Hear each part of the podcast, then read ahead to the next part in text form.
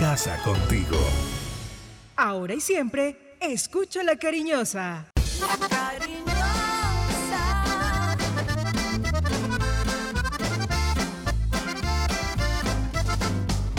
La cariñosa. La información deportiva más importante del momento está en el Minuto Antena 2. La ciudad se paraliza. El sentimiento. La ilusión. Los sueños, las voces se reúnen alrededor del blanco del alma. Aquí comienzan las voces del fútbol, las voces más prestigiosas, las voces de mayor credibilidad, los hombres del mayor concepto y la opinión en la región. Comienzan las voces del fútbol con la dirección de Robinson Echeverry.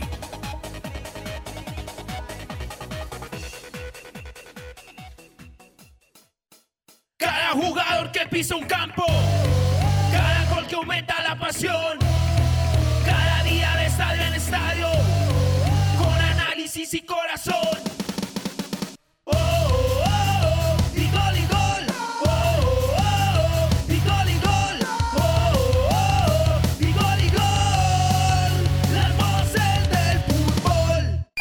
Aquí están las voces del fútbol.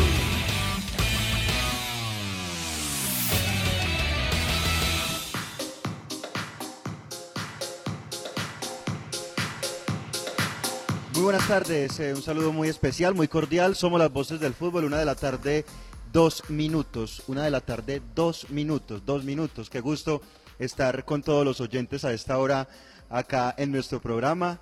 Una, dos. Qué gusto, enorme. Muy bien, saludamos a todas las personas de las redes sociales, en Twitter, arroba Voces Fútbol Co.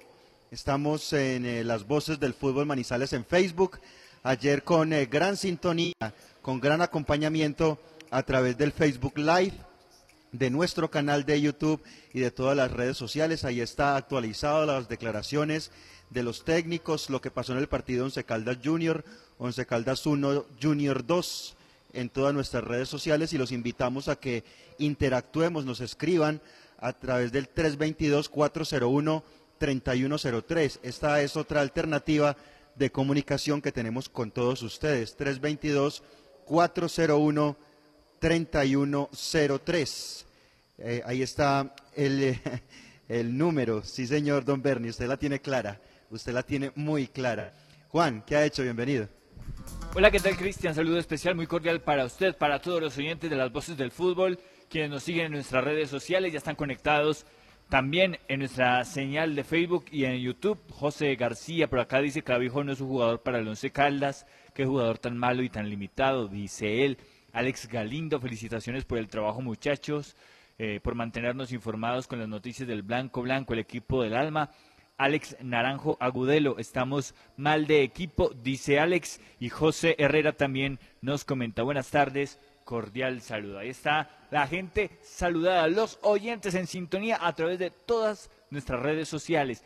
Todas las áreas y alternativas están habilitadas para que ustedes interactúen con nosotros. Bueno, muy bien, Juan. Eh, polémica en el país. Ya más adelante vamos a entrar con el tema de la fecha. Eh, desde luego con, Robinson y todo lo que dejó esta fecha número 2 de la Liga Betplay. Pero hay polémica por, por los estadios y esto, pues, tiene opiniones diversas y, y conceptos diversos, como, como en este programa, ¿no? Yo sigo pensando que, que acá hay una falla de planificación grande en todo esto de los escenarios. Lo vimos en Palmira, eh, en Palmaseca también, en el estadio del Valledupar y, y ayer en el Zipa González, en el, el estadio de Equidad frente al cuadro Atlético Nacional y donde seguramente pues se pueden enfrentar Once Caldas y Millonarios. Eso está por definirse en cuanto a la sede del compromiso que está pactado para el 1 de febrero, de febrero, el 1 de febrero, Once Caldas Millonarios. Desde lo óptico, las fotos, las imágenes, claro, uno ve una grama quemada por la temperatura, por las lluvias, y pues uno desde el punto de vista agronómico también lo entiende como, como algún hongo que pudo haber caído al pasto, a la grama de, los escenarios donde se ha visto en esas condiciones, lo de Palmira y lo de, y lo de Zipaquirá. Eh, pero no solo lo óptico, también lo áptico, Juan, porque cuando llegan los jugadores y, logran tener eh, contacto, lo que es eh, el tacto con, el, con la grama, pues hay dificultades. Ayer hubo quejas de, equidad y del cuadro Atlético Nacional por el Estado. O sea, uno sabe que las condiciones son difíciles, pero, pero también eh, considero que falta planificación. ¿Desde cuándo se viene alternando el pico, el pico y cédula y el toque de queda en las ciudades? Desde diciembre, desde noviembre. Era algo previsible que los equipos tenían que buscar eh, sedes en, en algunas plazas. Entonces, ¿por qué no empezar a mirar, a revisar por parte de los clubes de la DIMAYOR cuáles son las canchas alternas para darle manejo a eso, para darle tratamiento? Eh, independientemente de lo áptico, que es, es- es, eh, claro, los jugadores sienten las dificultades en la cancha, hablemos solo de lo óptico, no, no, no tiene presentación lo que se ven por las pantallas nacional e internacionalmente donde se disputa el fútbol colombiano. Pero bueno, es mi concepto, cada quien tiene el suyo. Como siempre, aquí se reaccionan ante las circunstancias eh, y pocas veces se prevén. Aquí lo que se está haciendo es eh, em, darle capotazos, tratar de sortear esta situación difícil, crítica. Evidentemente se está sacando el, el torneo así y es muy bueno porque eh, somos afortunados de seguir observando fútbol y de que el torneo se siga desarrollando en medio de estas dificultades. Pero qué bueno que esto quede como legado y como enseñanza para que se fomenten escenarios deportivos de calidad, que se propenda por no buscar tantas eh, canchas sintéticas, sino que se le trabaje a escenarios con grama natural de calidad, de calidad, que, haga un mantenimiento, que se haga un mantenimiento permanente. Es que lo vemos aquí, Cristian.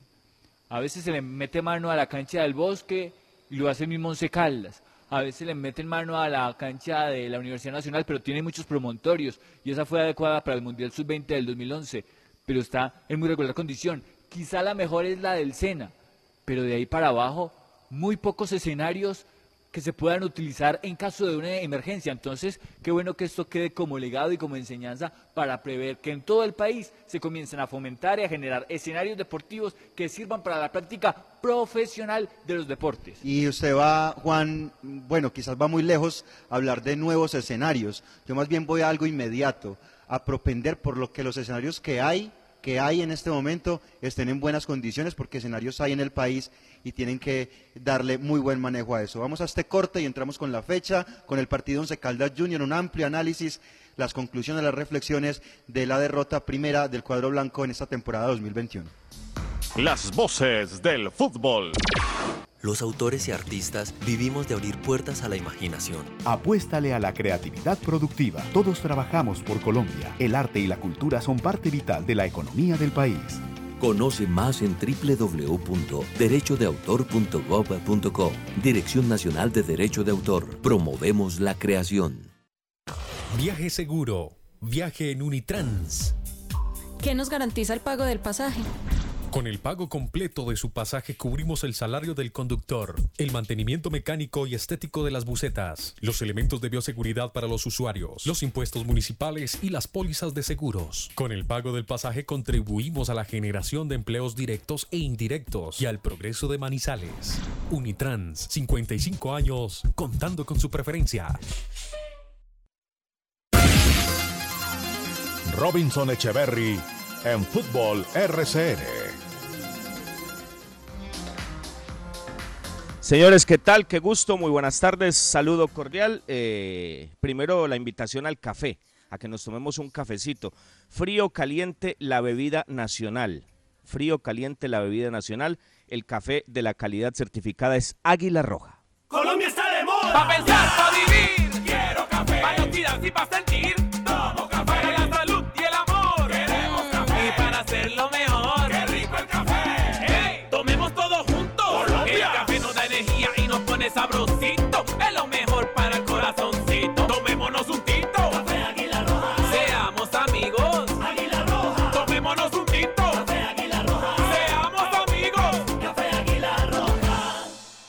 Las voces del fútbol. Visita Bogotá, visita Puerta Grande, el centro comercial de los mayoristas. Ropa, accesorios, calzado, joyas y mucho más. Los mejores precios de San Andresito San José. Puerta Grande San José, El centro comercial. Calle décima entre carreras 22 y 23. Las voces del fútbol. Señores, ya lo saben, estamos con arepa casera La Horacita. Arepa paisa de pincho, aliñada de queso de mote, chocolo, rellena de queso y jamón. Mmm, qué rico. Y muchas, muchas más, muchas más. Pedidos a cualquier parte del país. 874 3912 874 3912. Mm, bueno, antes de entrar en lo futbolístico, mm, referenciar por, por supuesto lo que pasó en la madrugada, ¿no?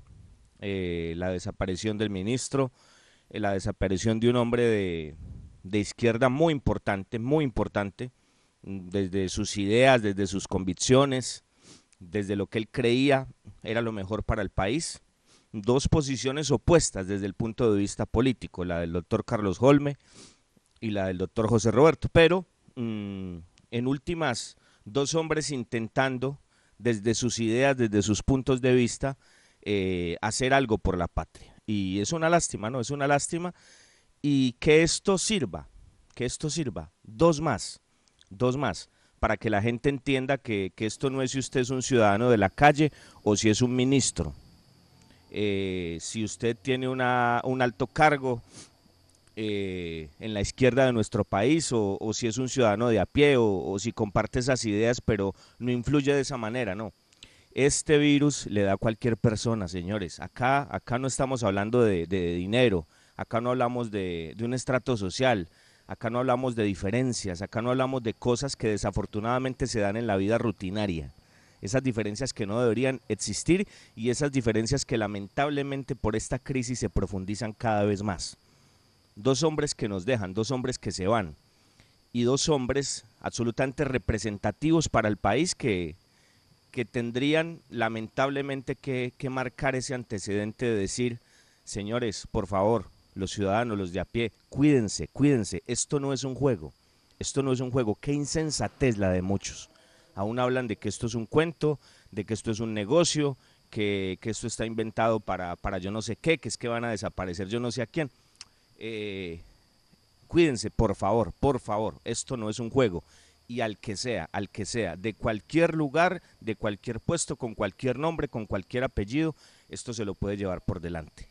Mm, Yo creo que hechos más tangibles, imposible, imposible. Así que no nos cansamos de decirlo. Tenemos una campaña en nuestro espacio acá con los mensajes de RCN invitando a la gente a que se cuida, que entienda que esto es de verdad.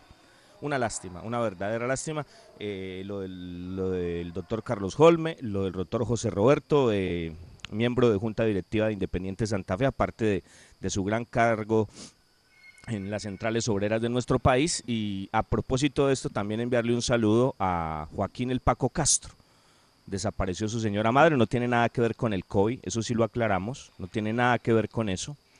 Pero un saludo especial, ayer, ayer se nos pasó eh, enviarle eh, este saludo eh, de respaldo a Joaquín El Paco Castro, director técnico del Once Caldas de la ciudad de Manizales. Bueno, eh, entonces, ¿qué hacemos, don Juan David, don Cristian? ¿Cancelamos el torneo?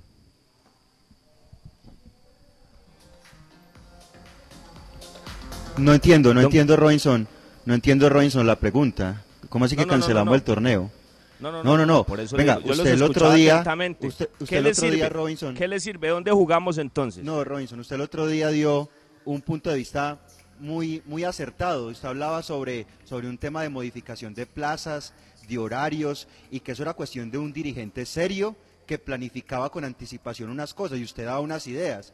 Yo doy otra idea. Yo doy otra idea que para este tipo de cosas, como los escenarios de alternos, pues también se planifique y también se revise. Yo creo que la idea mía también es válida, ¿o no? No, lo yo se la devuelvo. Entonces seguimos jugando en, en peladeros y en escenarios que no tienen ningún tipo de estándares para recibir un torneo de fútbol profesional disque serio.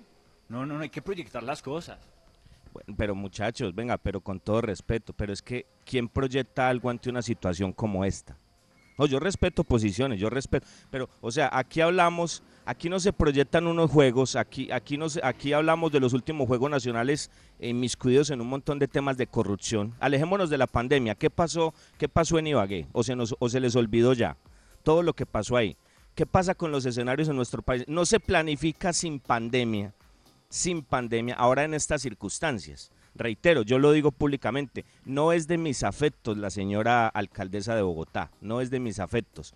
Pero muchachos, las medidas que se están tomando, gústenos o no, es teniendo en cuenta lo que está pasando, lo que está pasando. Y, el tema en Bogotá no está fácil. Es toda esa localidad, toda esa localidad de Chapinero, donde está el estadio Nemesio Camacho el Campín, y la localidad de Kennedy, donde está el estadio metropolitano de Techo, está en cuarentena. Está en cuarentena porque, porque el tema está absolutamente desbordado.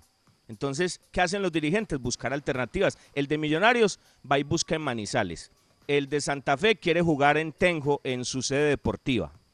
En su sede deportiva. Yo no sé cómo está esa cancha. Es una sede muy linda la que tiene Santa Fe, pero ustedes no tienen en cuenta algo, muchachos. Tengan en cuenta algo.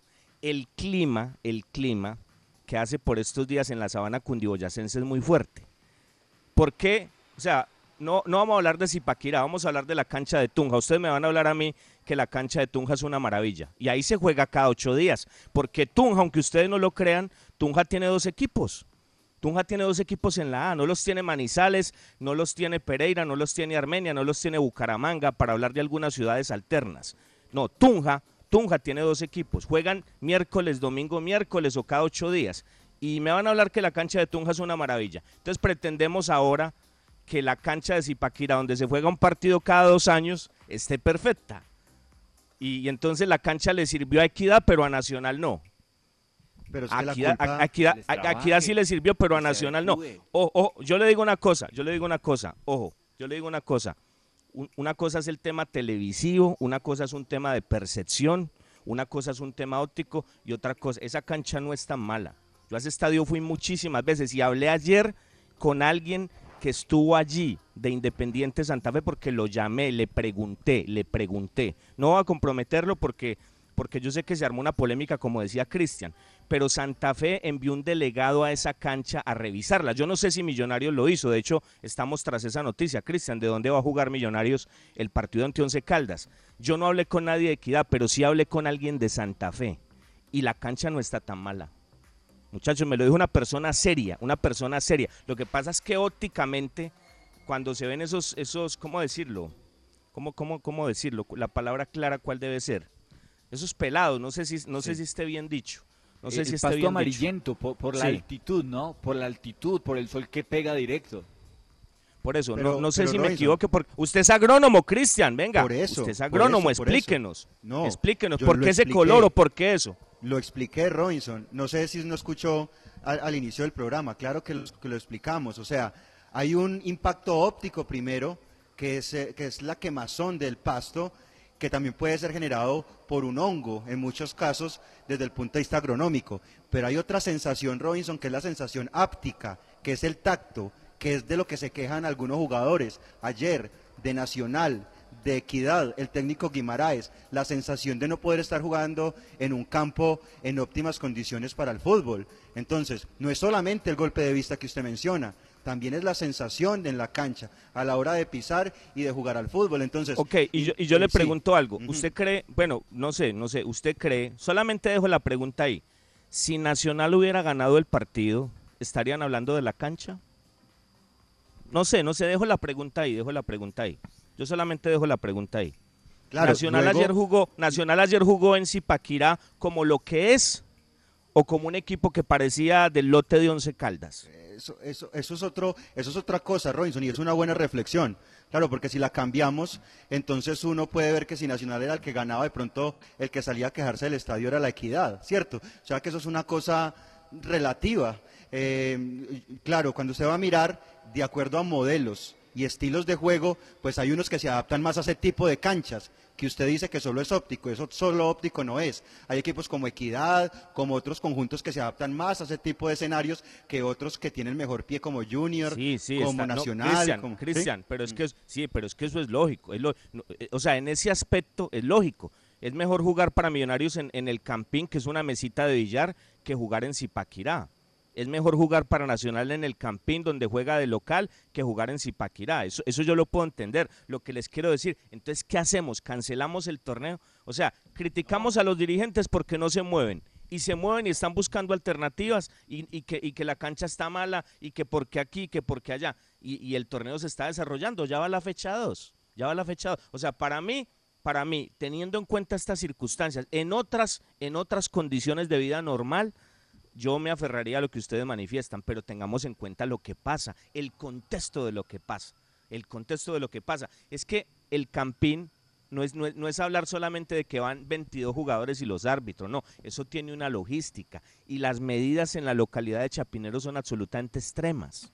Son extremas. Si mañana, yo colocaba el ejemplo ayer en la transmisión, si Once Caldas de parte de su alcalde no, no recibe la autorización para utilizar Palo Grande, ¿qué tiene que hacer entonces? ¿Aplazar todos los partidos o buscar alternativas? buscará otra alternativa y si no se puede en Pereira de Armenia, buscar algún estadio de nuestro departamento como lo hizo en su momento cuando construyeron Palo Grande y se tuvo que ir a jugar a Río Sucio.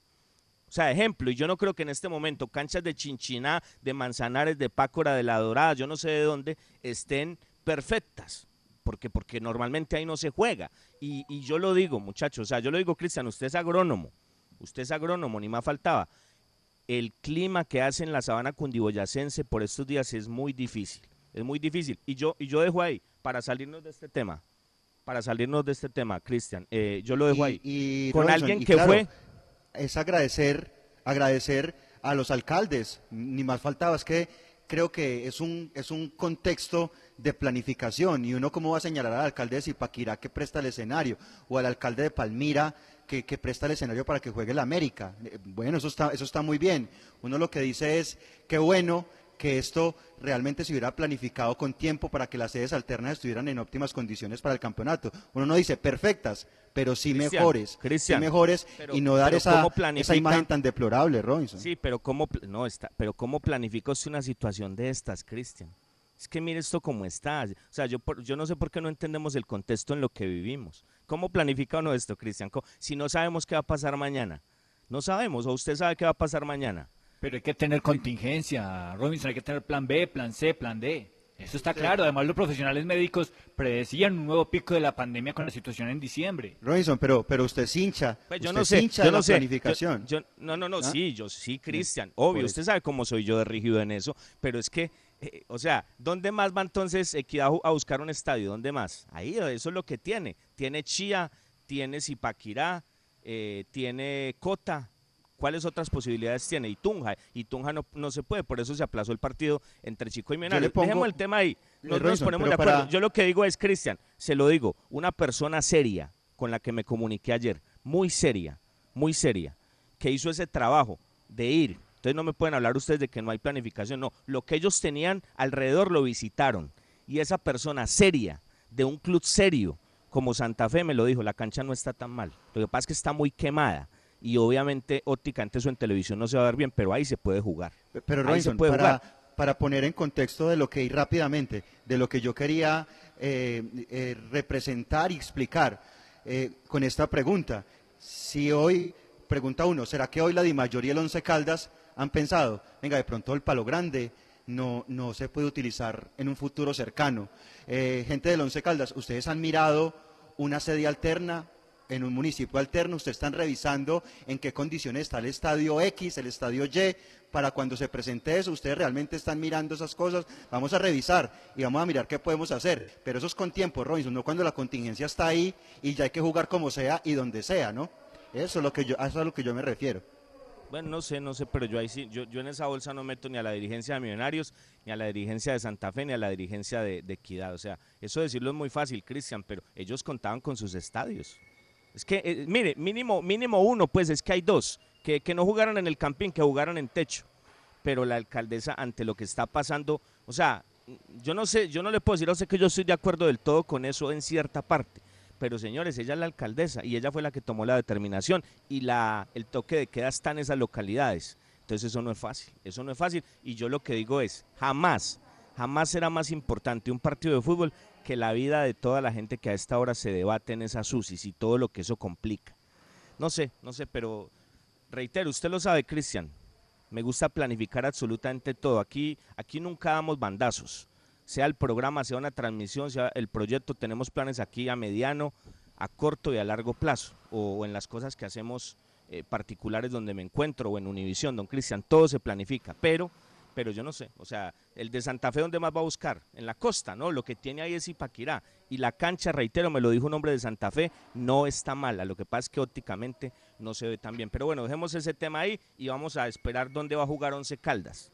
¿Dónde va a jugar Once Caldas? Eh, Nacional, Nacional perdió. Yo no sé, reitero, si Nacional hubiese ganado el partido, si estuviéramos hablando de la cancha. O si hubiera sido otro tipo de rival, si se estuviera haciendo tanto escándalo. Ah, no, pero es que es Nacional. Ok, está bien. Bueno, una, una 25, una 25. Eh, nos metemos en lo del 11, don Cristian, ¿le parece, don Juan David? Claro, pues, está Por perfecto. favor. Yo creo que ahí ya las personas pues sacarán sus conclusiones. Estamos esperando, Robinson, eso sí, eh, la sede del partido contra Millonarios a hoy, una 26. El estadio de Zipaquirá es la opción más cercana para lo que va a poder eh, tener Millonarios frente al Once Caldas el, lunes. El, el juego está programado para el lunes. Para el lunes, detalle para el que lunes. quería complementar. Así es. Bueno, y, en- y entonces, según su argumento, eh, las características de juego de Once Caldas se adaptan a la cancha de Zipaquirá. Pues Robinson, ahí sí, ahí sí ya, ya entraría en otro análisis, ¿no? ¿A qué equipo Ah, le conviene ok. más ese estadio? Como usted dice que solo es óptico, ¿no? Pero, pero yo no creo que solo sea óptico, es más, no, no es solo óptico de acuerdo a las declaraciones de los jugadores. Entonces Por- miraremos quién se acomoda mejor a Por, eso. por lo que he visto que pretende hacer el equipo de Eduardo Lara, diría que no. No, no, no, por eso, como Cristian dice que es que son las características de juego. Ah, O sea, ayer, ayer por las características de juego de Nacional que no se adaptaron a la cancha, el equipo de Guimaraes perdió. Ok, listo, muy bien. Eso lo Hagamos está un corte. usted. y- Eso lo está diciendo usted, ¿no? Ah, yo, ah, ok. No, la- la- u- los dos dimos los argumentos, don Juan David también, y la gente saca sus conclusiones. Señores, señores, vamos a un corte y volvemos con todo el petate del blanco. Las voces del fútbol. Viaje seguro. Viaje en Unitrans. ¿Qué nos garantiza el pago del pasaje?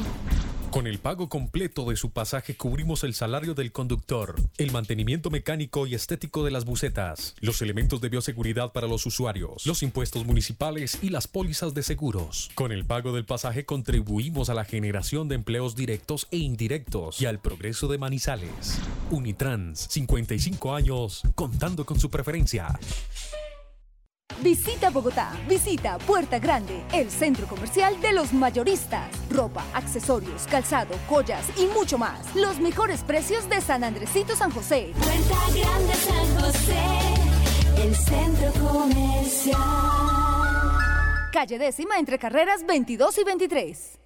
Los autores y artistas vivimos de abrir puertas a la imaginación. Apuéstale a la creatividad productiva. Todos trabajamos por Colombia. El arte y la cultura son parte vital de la economía del país. Conoce más en www.derechodeautor.gov.co. Dirección Nacional de Derecho de Autor. Promovemos la creación. Las voces del fútbol. Una 28, señores, una 28 es la hora del café. Qué rico, qué rico. Frío, caliente, la bebida nacional Águila Roja es el café de la calidad certificada. Colombia está de moda. Pa' pensar, pa' vivir. Quiero café. Pa' noticias y pa' sentir. Tomo café. Para la salud y el amor. Queremos café. Y para hacerlo mejor. Qué rico el café. Hey, tomemos todos juntos. Colombia. El café nos da energía y nos pone sabrosito.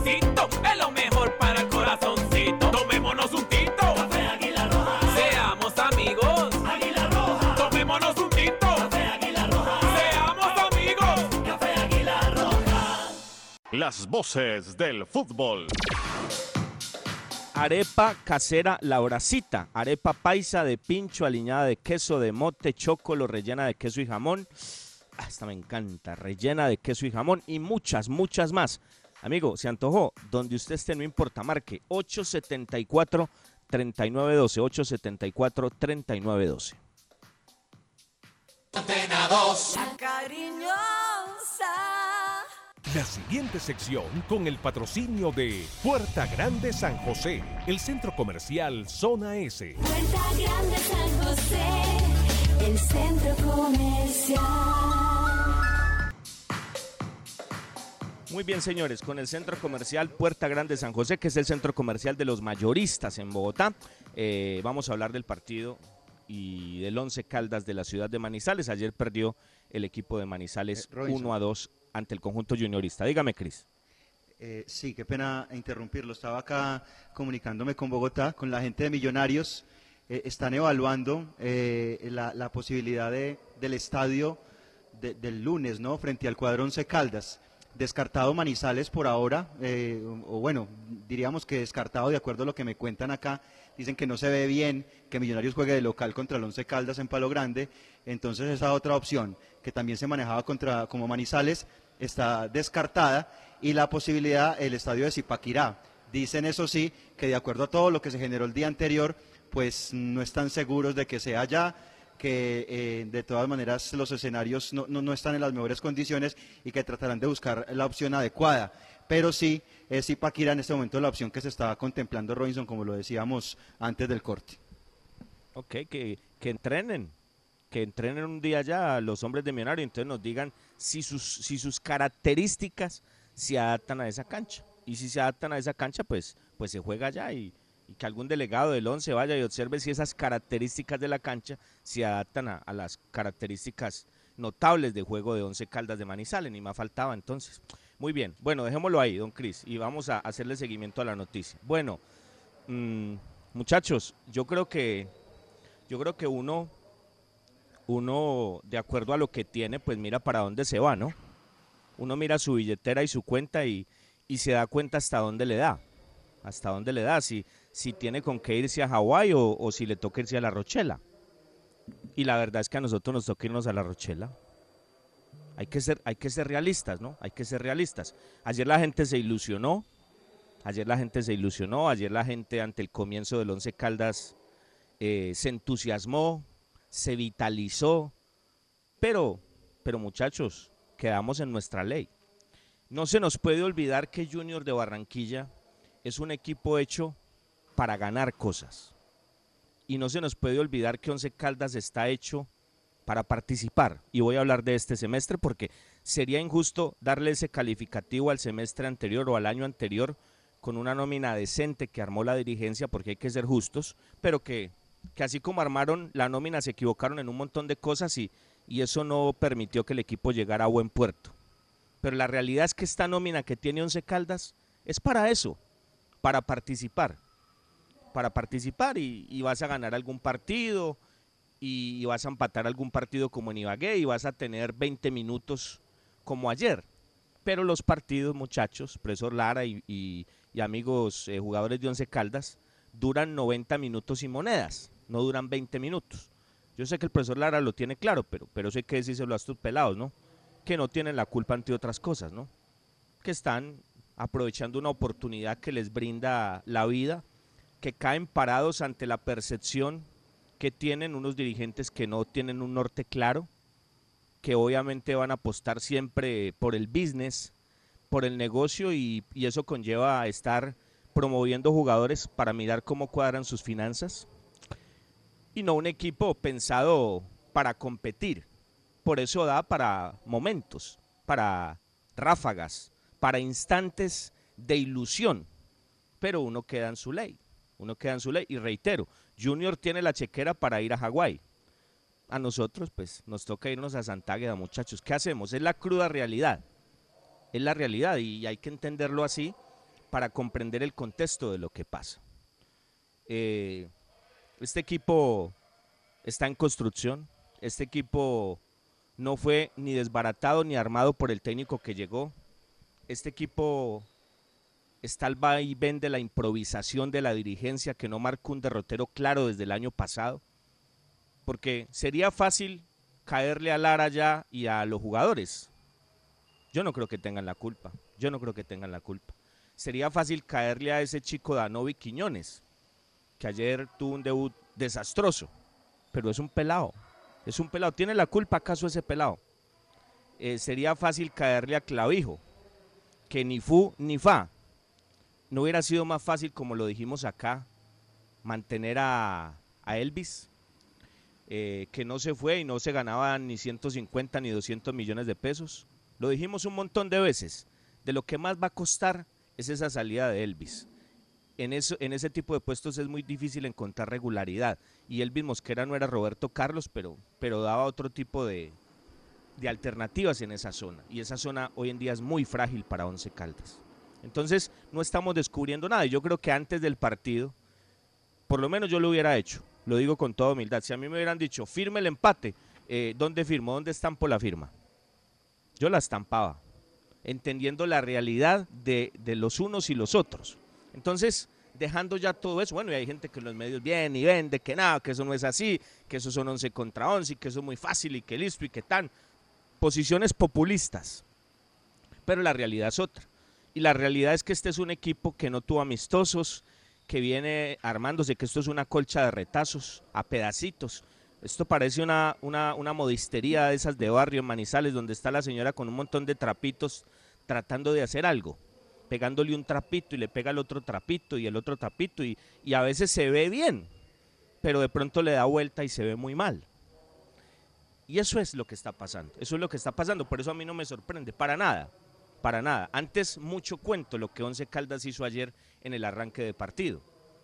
Eh, decíamos después del partido en Ibagué, donde el equipo tuvo una hoja de ruta clara de parte del cuerpo técnico y una aplicación táctica de parte de los jugadores yo no sé si se le puede jugar en ese bloque tan bajo a Junior, pero el tema es que había que entender que había. El técnico dice en la rueda de prensa, los vamos a buscar, fuimos al frente, de acuerdo a eso llegó el gol. El gol es un estado de ánimo, el fútbol es un estado de ánimo. Y yo creo que el gol tempranero de Once Caldas en una muy buena jugada, excelente jugada, que concluye con, con el pase que mete Clavijo, el tacón hermoso, eh, dando la espalda de Mender y, la proyección de Lemus y su definición extraordinaria. Mi respeto, Lemus, qué definición, porque tenías al frente a un señor arquero, como viera, y ahí es donde demuestra Lemus lo que es y lo que decíamos el semestre pasado. Eh, hay que darle continuidad, hay que respaldarlo, no lo quiso el técnico anterior y vemos a Lemus en un arranque siendo de lo mejor que tiene Once Caldas y con esa frialdad que le conocimos en esa época anterior, muy buena con Once Caldas. Eso es de lo poquito bueno que tiene el equipo. Entonces, el arranque da para eso, pero es un equipo muy joven, un equipo que se emocionó con lo que encontró, un equipo que tuvo un gol al comienzo, que a los cuatro minutos después del gol tuvo una segunda posibilidad para llegar a través un remate desde la cresta del área de Sebastián Hernández que atajó muy bien Viera y que después de ahí mmm, quedó en su ley, ¿no? Yo creo que fueron 20 minutos positivos para el 11, donde tuvo la oportunidad de irse arriba con una diferencia de dos goles del 1 al 20, del 20 al 30 es de trámite, Junior se afianza más pero no termina de montarse en el partido y después del 30 y de ahí para adelante hasta el final del partido, 90 y monedas, pues vimos un equipo, un equipo llamado Junior de Barranquilla.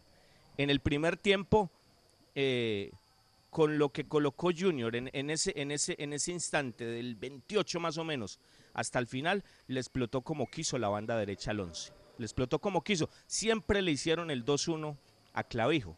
Era mucho más solidario el equipo por banda derecha. Carriazo no se ve en fase ofensiva. Ojo con esto. No se ve tanto en fase ofensiva, pero hace un trabajo táctico bien importante para el equipo. Y por eso en esa zona no fluyó tanto un hombre que levantó su nivel en el segundo tiempo y que cambió el tema en fase ofensiva para Junior, muy importante él para el barranquillero como Freddy Nestroza. Pero allí fue mucho más aplicado el 11. En cambio, Lemos estaba más pensando en atacar se veía más la distancia entre línea y línea de Lemus a Clavijo que de Carriazo a, Gómez, a, Murillo, perdón, el lateral de banda diestra, y ahí quedaba un boquete y lo referenciamos constantemente. Y revisen las jugadas. En una que se equivoca Joyber cuando estaba perdido eh, Clavijo, eh, aparece la jugada que Teo le filtra a Borja y hace la tapia a Valencia. Hace la tapia, la, a Valencia.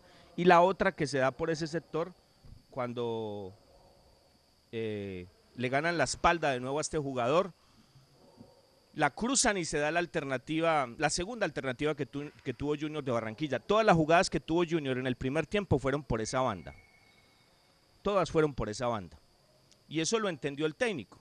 Y Junior en balón parado mostraba que Rosero podía hacer daño en tiros de esquina, en táctica fija, los, los, los, centros de Zambuesa, lo que buscaba Rodríguez arriba, y Rosero siempre estuvo ahí tocando las campanas. Y al 46 encontró el gol, pero bueno, una mano de parte de él que permitió que invalidaran la jugada. Pero ya Junior decía, aquí estoy, ya me monté, ya voy a imponer mi fútbol, voy a imponer mis individualidades, voy a imponer todo lo que tengo, y, se notaba, ya se veía que el partido tomaba otro rumbo. Once Caldas va al vestuario y el técnico entendiendo inteligentemente lo que pasaba en esa banda, cambia a Clavijo, pero mete a otro que, que como dicen por ahí, mm, a veces es peor el remedio que la enfermedad.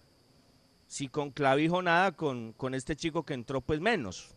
Y esas son las falencias nominales que se evidencian en este tipo de cosas. Miren los cambios de Junior y miren los cambios del 11 analicen quién entró para Junior y quién entró para el 11. Lo que decíamos, en el lote que tiene 11 Caldas hay un onceno medio decente para el lote de equipos de media tabla hacia abajo, que es donde está 11 Caldas en este semestre. Pero, pero es muy corto y, las alternativas son esas. Alejo García, que inclusive apurando la recuperación lo mandaron a la cancha, ese chico Beltrán, ese chico que entró por izquierda. Muchachos, a Junior le entra, le entra otro tipo de, de jugadores, le entran otro tipo de alternativas y ahí se ve la diferencia. Entonces, esas diferencias abismales entre un presupuesto de 80 mil millones de pesos como el de Junior y uno que no toca ni los 10 mil como el del 11, requiere de otro tipo de cosas, de los jugadores y desde el punto de vista estratégico. Yo, yo tengo mis reparos en ese aspecto, pero eso es muy prematuro para comenzar a hacerlo y, y habrá que analizarlo más adelante, pero el, yo creo que el equipo tendría que haber sido ayer un poquito más sólido, pero no es fácil para el técnico entendiendo lo que sus jugadores vivían en la cancha, al emocionarse. Yo por eso voy tanto al segundo tiempo, no tanto al primero, porque lo dije varias veces en la transmisión, el equipo tiene que cerrarse más, el equipo tiene que ser mucho más corto porque, porque Junior... Junior tiene la pelota y hace lo que quiere en el partido. Y voy a la rueda de prensa y por eso quiero escuchar este pedacito para refrendar este comentario de Amaranto Perea, porque le preguntaron a Amaranto la diferencia de jugar con Medellín y la diferencia de jugar con el 11. Y esto dijo Amaranto Perea. Yo creo que los, rivales son diferentes, ¿no? Junior, eh, hay momentos que, que va a ser partidos como este. Medellín no cerró mucho más los espacios, juntó mucho más las líneas. Creo que aún así el, partido en Barranquilla, sobre todo el primer tiempo, lo dominamos claramente. Eh, intentamos jugar al fútbol, intentamos encontrar esas conexiones. Muchas veces pensamos que de la noche a la mañana se cambian eh, la forma de jugar y, no es tan fácil, ¿no? Mm, lo que más me pone contento hoy es que tuvimos paciencia, encontramos los espacios que, que hayamos trabajado y creo que al final nos vamos contentos porque las sensaciones, sobre todo en el segundo tiempo, son bastante buenas. Las voces del fútbol. Medellín, que inclusive tiene más que el 11, armó un equipo eh, con un bloque bajo, con un, con un bloque sólido, no encontraba Junior por dónde llegar y el mismo Amaranto lo dice. Este equipo nos dejó mucho espacio y no te lo decíamos en la transmisión. Está muy largo en determinados sectores Once Caldas y con jugadores tan novatos. Y los espacios aparecieron, le ganaron la espalda a Mejía, a Danovi Quiñones que aún no sabe qué partido estaba jugando y, lo que se daba por las bandas, ¿no? Con, con esa fragilidad que tenía Once Caldas, sin la pelota, sin hacerse fuerte tácticamente para marcar en ese aspecto algo de fortaleza, teniendo en cuenta la diferencia que se daba, pero, pero así fue, así fue. Muchachos, eso es lo que hay, eso es lo que hay. Cosas buenas, lo de Lemus, lo de Lemus, cosas buenas, eh, esa sensación que deja el arranque de partido, pero que es algo que, que tienen que entender ellos que, que debe regularse mucho más y que es normal teniendo en cuenta un equipo que está en construcción y un proceso, un proceso que se debe afianzar. Este es el problema de, haber armado esto así, a la carrera, sin ninguna planificación. Aquí sí hablo yo de planificación, porque esto se tenía que haber armado diferente y no dándole respaldo a un técnico incompetente que eliminó a un equipo por siete torneos y que lo tenían planteado para arrancar un octavo torneo y después se los dejó tirados y entonces les tocó recurrir al plan B, que era el profesor Eduardo Lara con un equipo que está armado por ese señor que está en Río Negro, porque esto no pasa sino acá. Aquí los jugadores que llegan, los, eh, eh, Boder armó el 11 y armó Río Negro, armó dos equipos a la vez. Es, es, increíble, pero así pasa, porque los jugadores que tiene el 11 los pidió Boder y los que llevó a Río Negro los pidió Boder, armó dos equipos este semestre el profesor Boder. Pocos técnicos pueden decir eso, ante la pasividad, eh, la flexibilidad y la falta de conocimiento de una dirigencia que se le arrodilló al técnico anterior.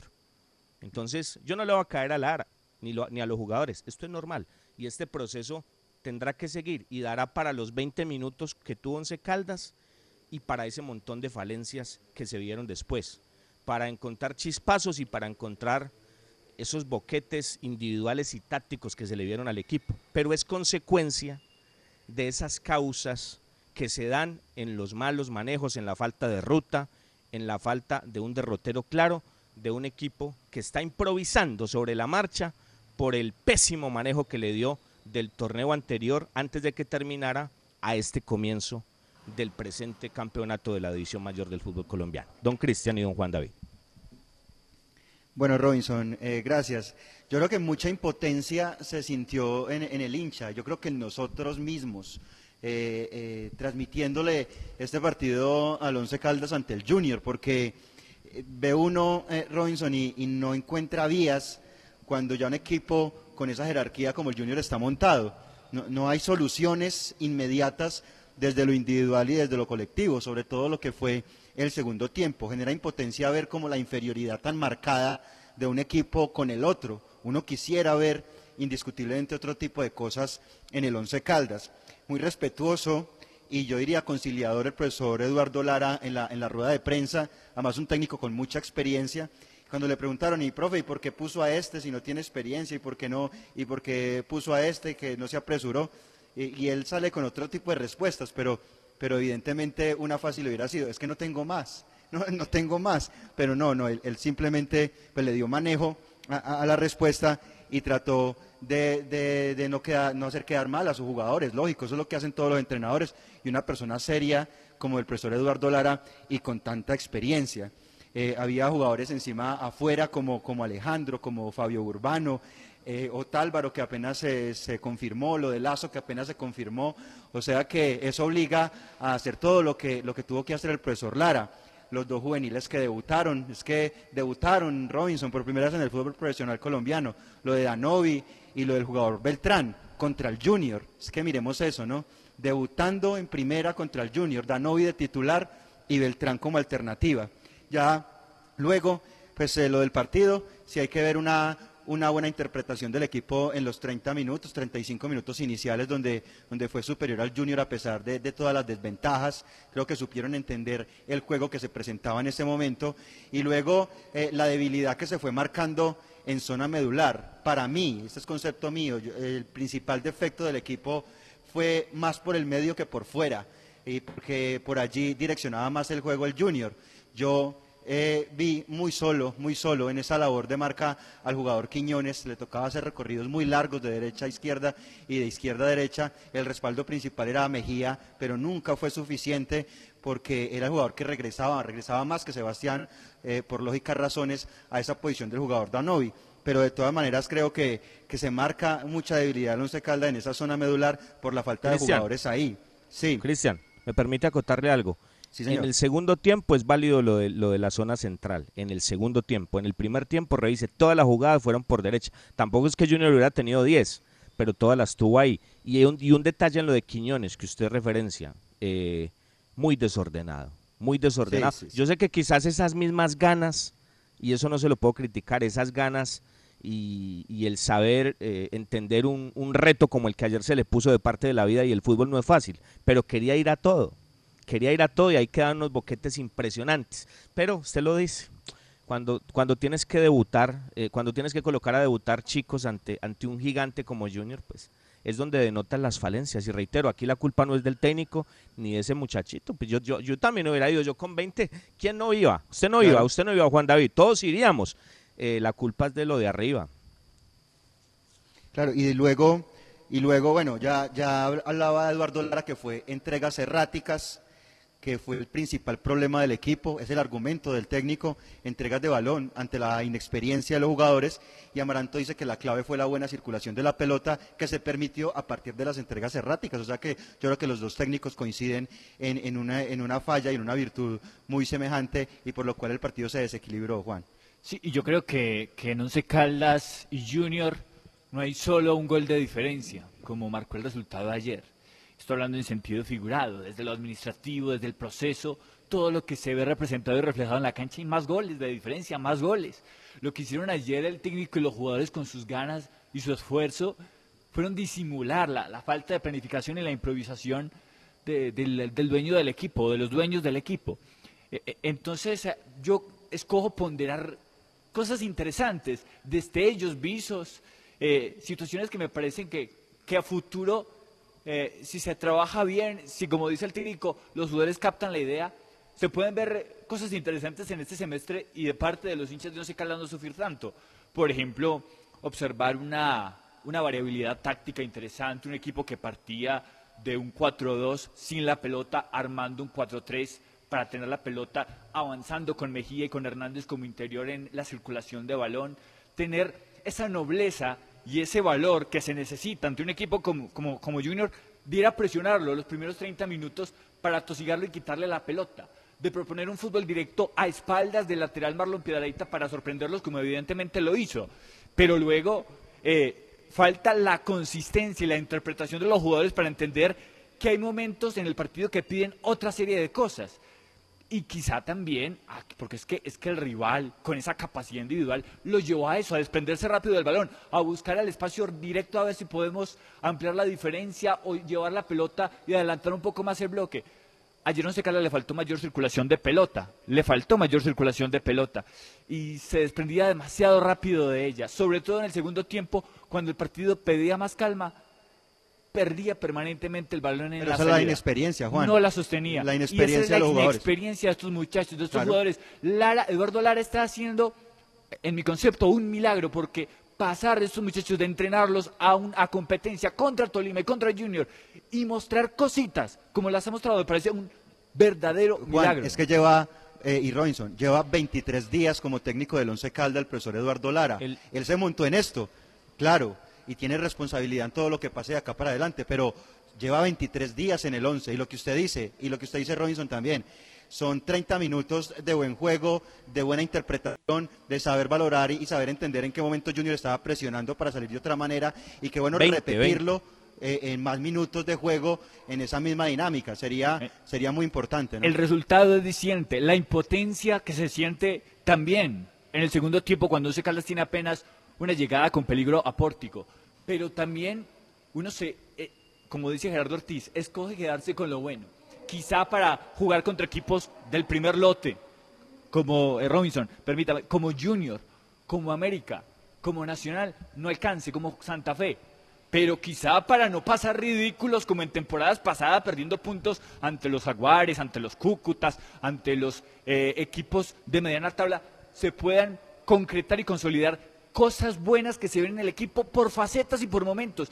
De allí vale la pena aferrarse para, para soñar Ahí con me que uno. esto se pueda consolidar de alguna manera. Ahí me uno a lo suyo, ahí, ahí me ligo con usted, querido Juan, ahí me uno a ese comentario. Pulir lo bueno, de lo que estamos hablando, lo bueno, lo bueno, lo bueno, eh, cosas bien interesantes de esos 20 minutos, pulir eso para, para jugar ante los rivales del lote que Once Caldas tiene, ¿no? Y que no se pierdan esos puntos ante ese otro tipo de equipos, ¿no? Para hacer una campaña que permita, eh, a través de la participación que fue para lo que la dirigencia armó este equipo, hacer un puntaje aceptable pensando en un tema futuro. ¿no? Ustedes saben de qué hablo, pero a mí no me gusta decir esa palabra.